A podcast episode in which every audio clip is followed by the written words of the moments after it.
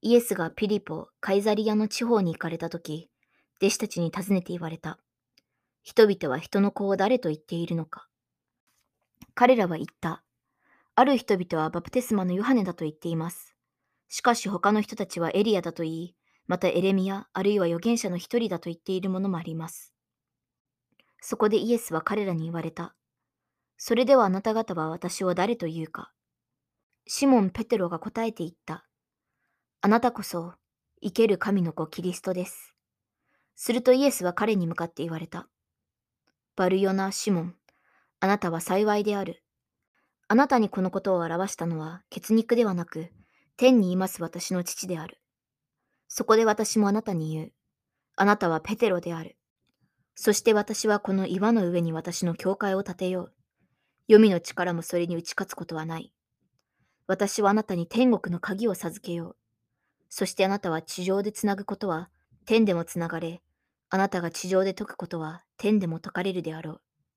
その時イエスは自分がキリストであることを誰にも言ってはいけないと、弟子たちを戒められた。この時からイエス・キリストは自分が必ずエルサレムに行き、長老、祭司長、立法学者たちから多くの苦しみを受け、殺され、そして3日目によみがえるべきことを弟子たちに示し始められた。するとペテロはイエスを脇へ引き寄せて、いさめ始め、主よ、とんでもないことです。そんなことがあるはずはございませんと言った。イエスは振り向いてペテロに言われた。サタンよ、引き下がれ。私の邪魔をするものだ。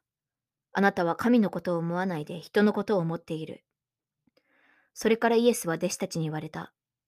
誰でも私についてきたいと思うなら、自分を捨て、自分の十字架を追うて私に従ってきなさい。自分の命を救おうと思う者はそれを失い、私のために自分の命を失う者はそれを見出すであろう。たとえ人が全世界を設けても自分の命を損したら何の得になろうか。また人はどんな代価を払ってその命を買い戻すことができようか。人の子は父の栄光のうちに見つかいたちを従えてくるが、その時には実際の行いに応じてそれぞれに報いるであろう。